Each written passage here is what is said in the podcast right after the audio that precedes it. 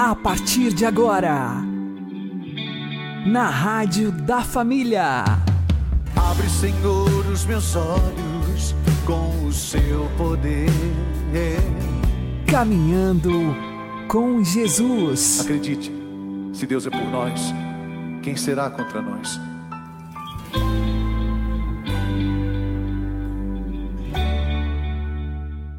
Olá, meu querido irmão, minha querida irmã, ouvintes da Rádio Regional Esperança.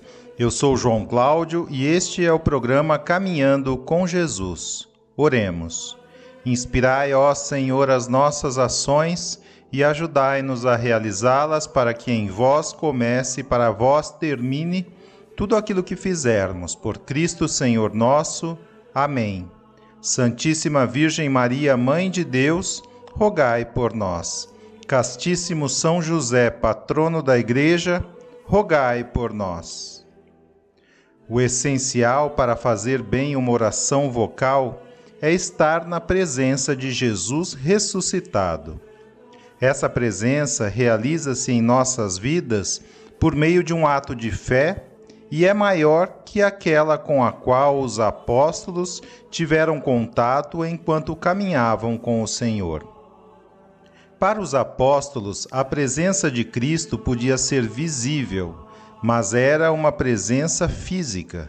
Em nós, a presença de Cristo pode até ser invisível, mas é uma presença espiritual, capaz de aumentar em profundidade. Observemos como Deus nos foi revelando pedagogicamente a sua presença. Primeiro, nosso Senhor encarnou-se, veio até a humanidade, anunciou a palavra de Deus e realizou milagres, até que finalmente surgiu a chama da fé no coração dos apóstolos. Quando Simão Pedro fez seu ato de fé, Jesus lhe disse: Feliz és Simão, filho de Jonas, porque não foi a carne nem o sangue que te revelou isto mas meu Pai que está nos céus. Ou seja, a fé vem de uma ação divina e não de efeitos sensíveis ou afetivos. Em Pedro, porém, o ato de fé ainda não era consistente e, justamente por isso, ele acabou negando a Jesus. Assim, a fé de Pedro e dos apóstolos acabou morrendo vindo a ser reavivada na ressurreição de Cristo. No momento em que Jesus ressuscita, acontece a encarnação de forma plena, visto que a humanidade de Cristo começou a participar integralmente dos atributos divinos. Por exemplo, quando Jesus, na sua vida terrena, estava em Nazaré, não estava ao mesmo tempo em Jerusalém pois sua humanidade ainda não participava plenamente da onipresença divina.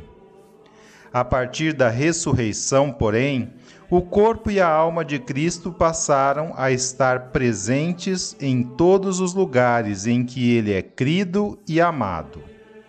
Em outras palavras, na ressurreição, a encarnação de nosso Senhor manifestou sua plenitude pelo fato de que a humanidade de Cristo, uma vez glorificada, passou a participar plena e visivelmente das propriedades da natureza divina.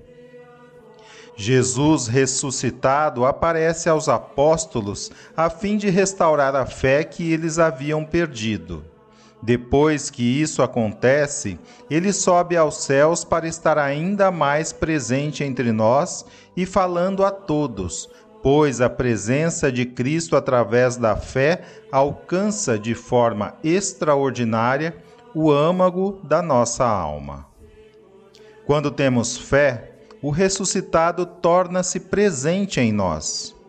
E é essa fé que devemos ter durante a oração.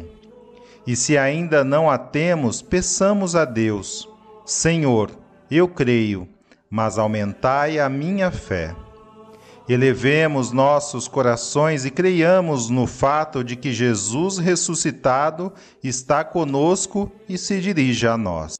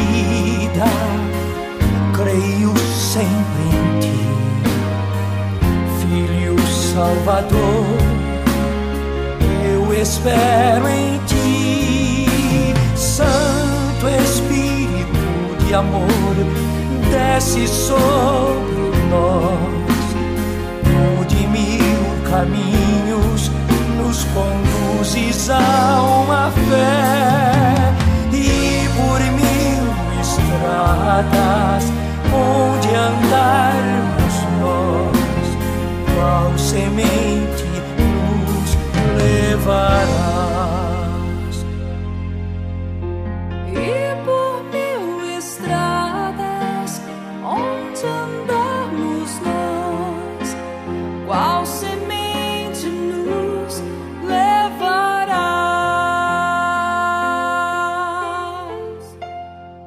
Caminhando com Jesus e o Evangelho do Dia. O Senhor esteja conosco, Ele está no meio de nós. Proclamação do Evangelho de Jesus Cristo segundo Mateus. Glória a vós, Senhor. Naquele tempo, vendo uma multidão ao seu redor, Jesus mandou passar para outra margem do lago. Então um mestre da lei aproximou-se e disse: Mestre, eu te seguirei aonde quer que tu vás. Jesus lhe respondeu: As raposas têm suas tocas, e as aves dos céus têm seus ninhos, mas o filho do homem não tem onde reclinar a cabeça. Um outro dos discípulos disse a Jesus: Senhor, permite-me que primeiro eu vá sepultar meu pai. Mas Jesus lhe respondeu: Segue-me e deixa que os mortos sepultem os seus mortos.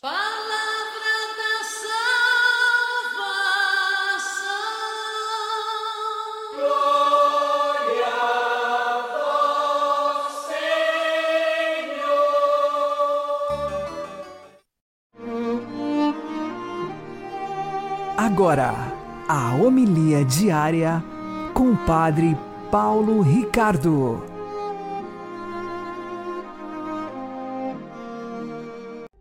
Meus queridos irmãos e irmãs, no Evangelho de hoje, Jesus coloca aqui a necessidade de nós pagarmos o preço de nossa vocação. Veja, vamos contextualizar. Jesus fez o belíssimo Sermão da Montanha, capítulos 5, 6 e 7. Depois do Sermão da Montanha, Jesus realizou dois milagres: a cura do leproso e a cura do servo do oficial romano. Agora, depois que ele realizou esses milagres, né, as pessoas começam a se aproximar dele. Primeiro vem um mestre da lei, que diz assim: Eu te seguirei aonde quer que tu vás. E Jesus, então, diz uma coisa insólita. As raposas têm suas tocas, as aves do céu têm seus ninhos, mas o filho do homem não tem onde reclinar a cabeça. Ou seja, Jesus está dizendo: Você quer me seguir? É coisa muito boa. Mas saiba de uma coisa: quem quiser me seguir será estrangeiro nesse mundo. Essa é a realidade que Jesus está dizendo. Ou seja, esse é o preço da vocação. Esse é o preço de ter verdadeiramente fé. Jesus colocou aquelas palavras sublimes, aquele ensinamento maravilhoso do Sermão da Montanha. Ele mostrou que essas palavras elas são eficazes, que elas fazem o que elas explicam através dos milagres. Mas não quer dizer que isso não tenha um preço na nossa vida. E o preço é que uma vez que você crê nas palavras de nosso Senhor, uma vez que você verdadeiramente abre o seu coração para a verdade do Evangelho, sabe o que vai acontecer? Você vai ser estrangeiro nesse mundo. Ou seja, você vai se sentir fora de lugar. Isso é uma das coisas que as pessoas não enxergam com relação ao cristianismo. se você é verdadeiro católico, você vai ser diferente de todo mundo, vai ser diferente dos seus vizinhos, vai ser diferente das pessoas com as quais você trabalha. Gente, se nós estamos num mundo pagão, e se você é verdadeiro cristão, você vai ser diferente. E aqui nós temos uma, uma, uma espécie de doença da igreja atual. Ou seja, parece que o bom católico faz todo o esforço possível e imaginável de ser igual a todo mundo.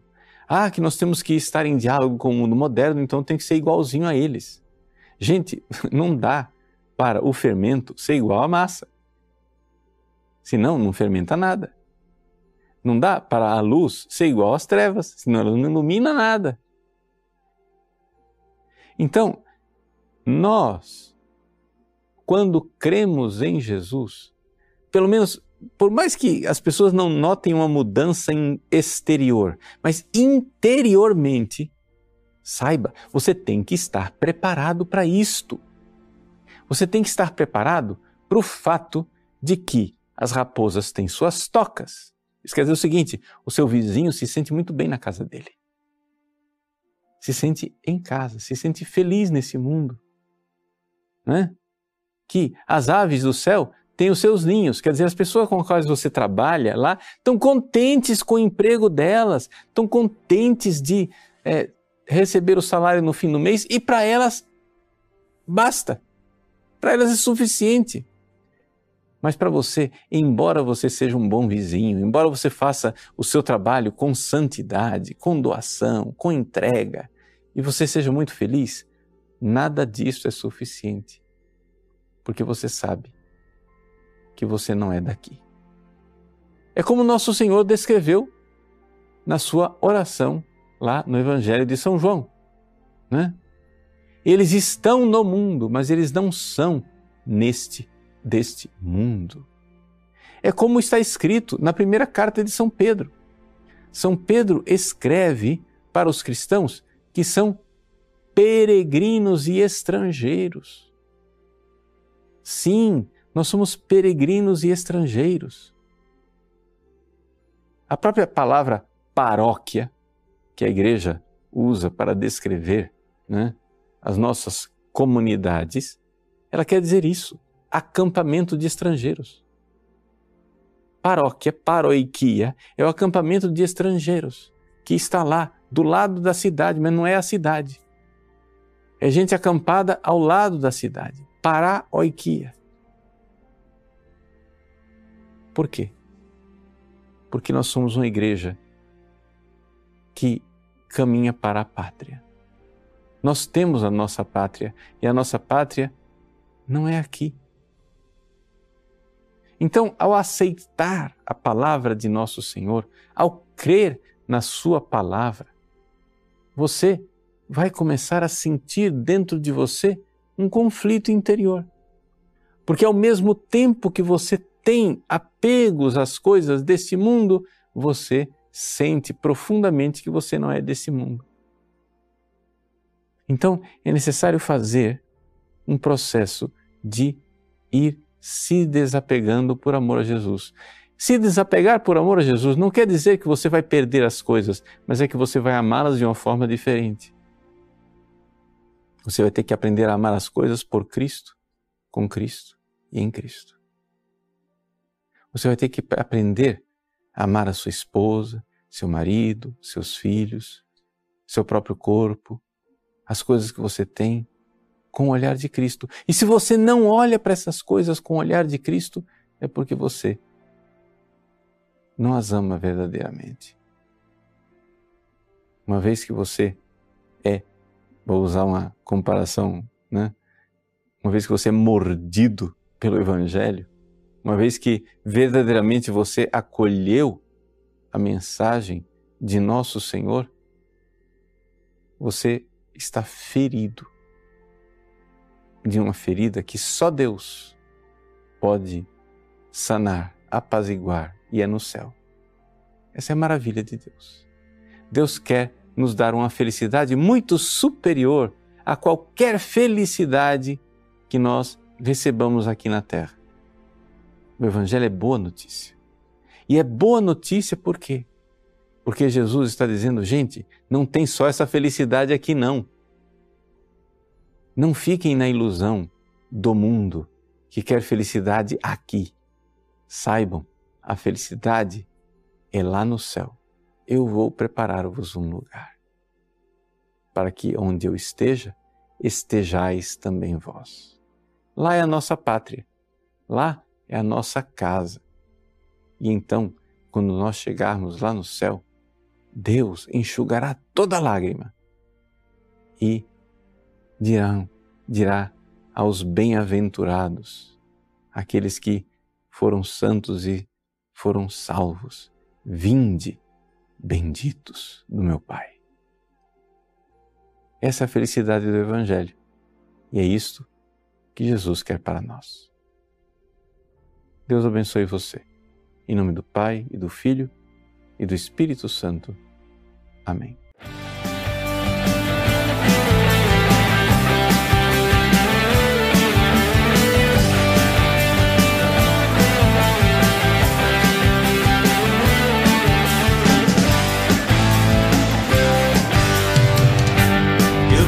Meus pés no chão, mas sei que o meu coração está muito além do céu e do que se possa ver.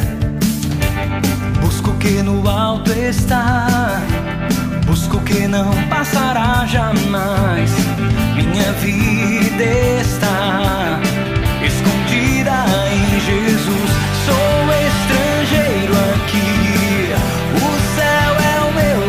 Lugar.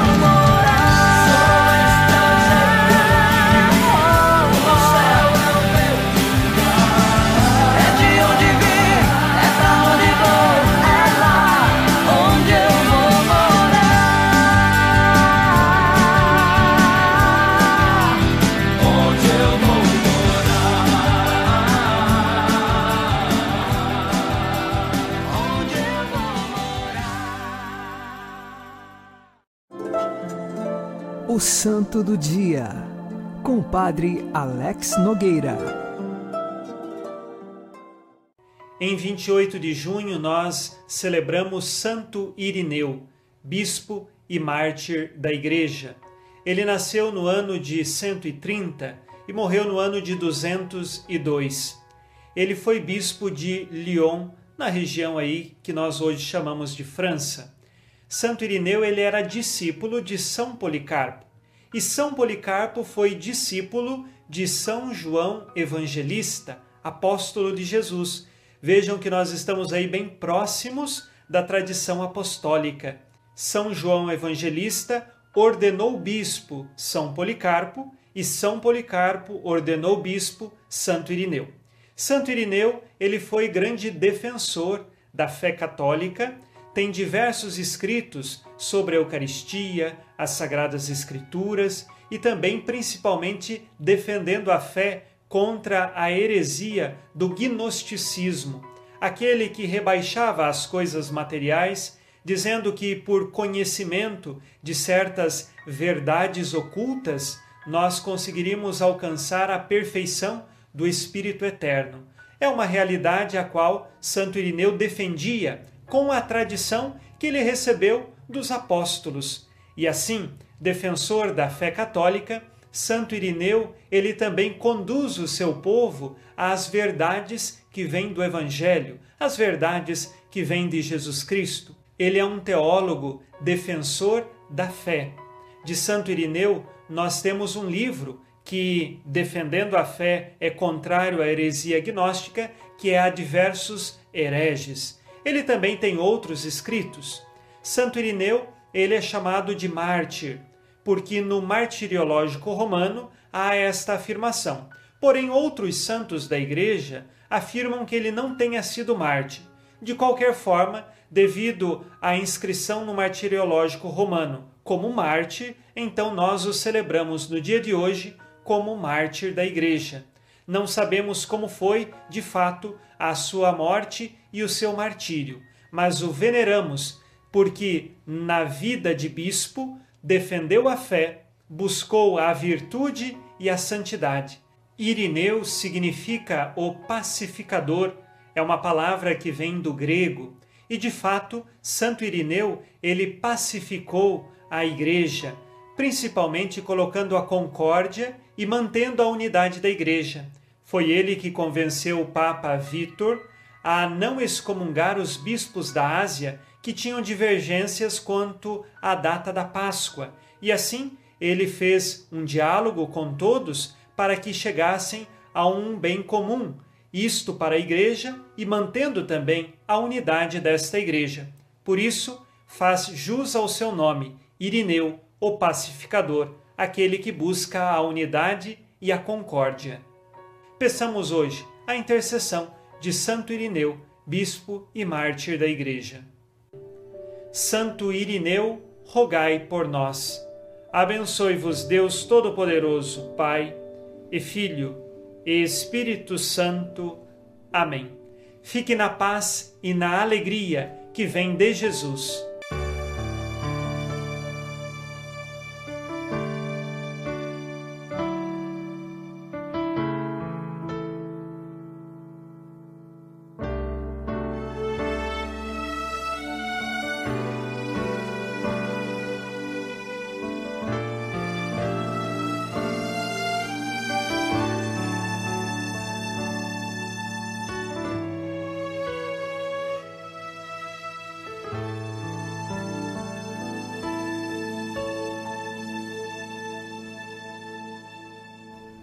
Uma doce paz envolve o meu coração. És tu, Jesus, és tu, Jesus. Uma doce paz, como brisa leve, inunda meu ser uma doce paz envolve o meu coração. És tu, Jesus, és tu, Jesus. uma doce paz, como brisa leve, inunda meu ser.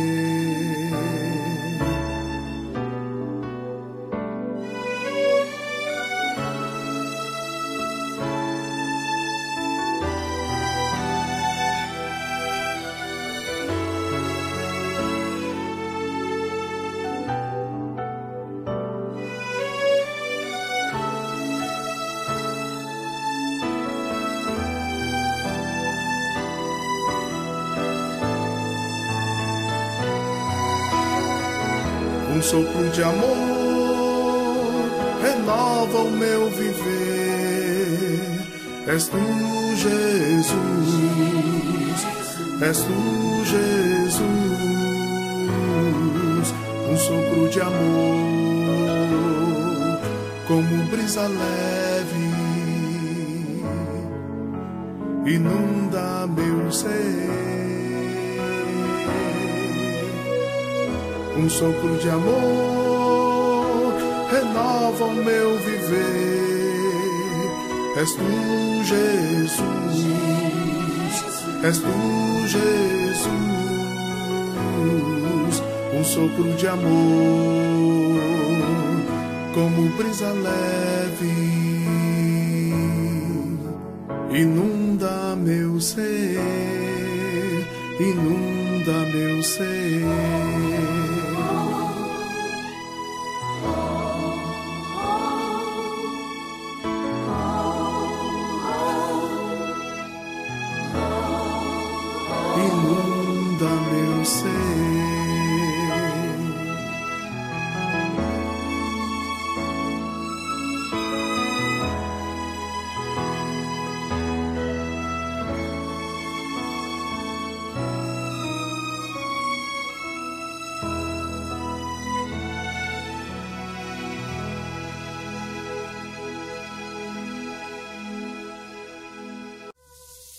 Agora você ouve o Catecismo da Igreja Católica.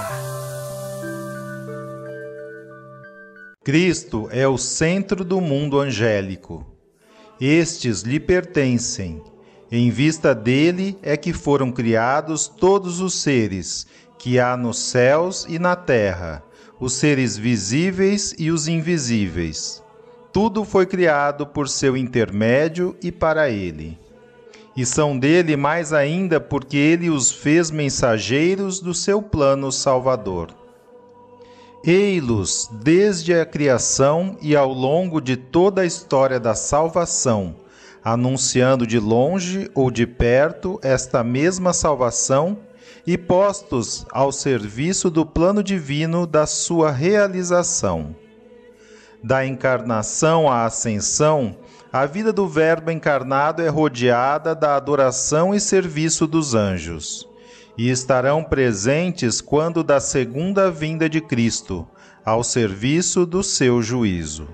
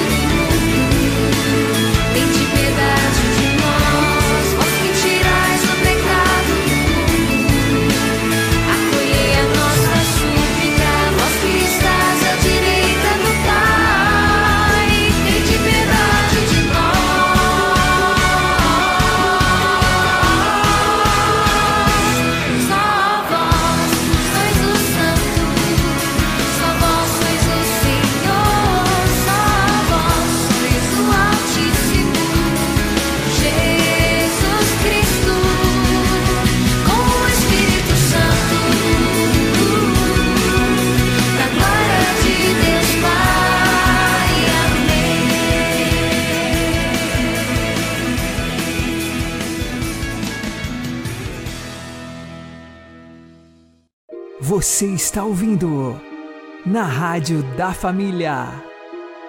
Caminhando com Jesus. Oremos. Senhor Jesus Cristo, que dissestes: Bem-aventurados os pacíficos, porque serão chamados filhos de Deus. E também dissestes aos vossos apóstolos: Eu vos deixo a paz, eu vos dou a minha paz. Lhe pedimos humildemente que, a exemplo de Santo Irineu, também nós sejamos portadores e anunciadores da vossa paz. Vós que sois Deus com o Pai e o Espírito Santo. Amém. Vocês podem ouvir este programa e os anteriores no Spotify. Uma boa noite a todos, que Deus abençoe vocês e continuemos caminhando com Jesus.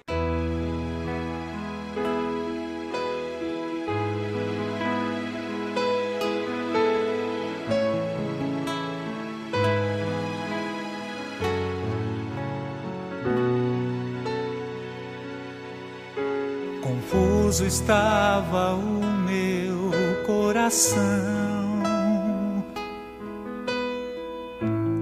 quando eu cheguei aqui.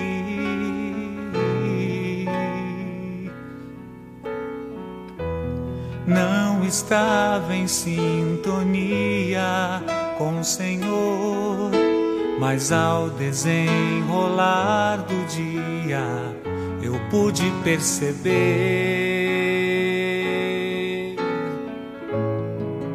a paz que eu sempre quis. Estava no silêncio que eu nunca fiz. De repente, uma brisa mansa abriu meu coração, mergulhei nesse amor.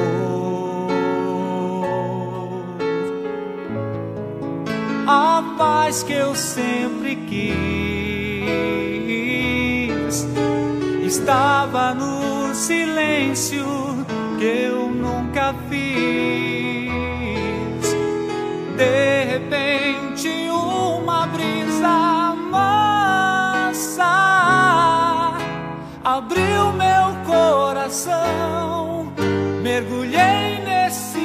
amor de Deus.